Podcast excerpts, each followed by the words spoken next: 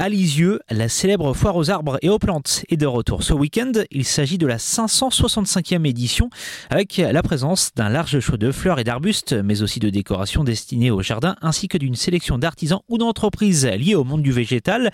En tout, il y aura une grosse centaine d'exposants dont Sébastien Ramette gérant des pépinières du même nom situées dans le pays d'Auge à Marolles.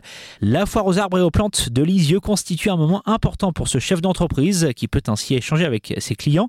L'occasion aussi de mesurer ce qui se fait actuellement, de savoir ce qui est à la mode. Les tendances euh, ont beaucoup changé ces dernières années. Euh, on vend beaucoup de vivaces, des choses comme ça, des choses plus pérennes, on va dire. Du fruitier, ça revient à la mode quand même. Du petit fruit aussi, quand on appelle du petit fruit, c'est tout ce qui est framboise, groseille, cassis, des choses comme ça. Des nouveaux fruits aussi, tout ce qui est figuier, kiwi, enfin tout ça, ce sont des plantes euh, qui, qui, sont très importantes maintenant, euh, qui, représentent des gros volumes de, vente. Qu'est-ce qui explique cette tendance? On remonte à plusieurs siècles, c'était ce qu'on appelle une foire aux pépins. Euh, donc les, les, agriculteurs s'échangeaient des pépins, c'était même pas des jeunes plants, c'était des, pépins de, pommes. Au fur et à mesure, ça a toujours été basé sur le fruitier. Et c'est vrai que depuis, on va dire, une cinquantaine d'années, passé plus sur de l'ornement pour égayer nos jardins. Hein, donc et là, on revient un peu à nos, origines. Euh, beaucoup de clients euh, cherchent à produire eux-mêmes euh, aussi bien le légume que, que, les fruits, voilà, pour s'autoconsommer hein, de plus en plus. Événement entièrement gratuit, la foire aux arbres et aux plantes de Lisieux sera accessible à tout public au jardin de l'Évêché et dans les rues voisines de 9h à 18h demain,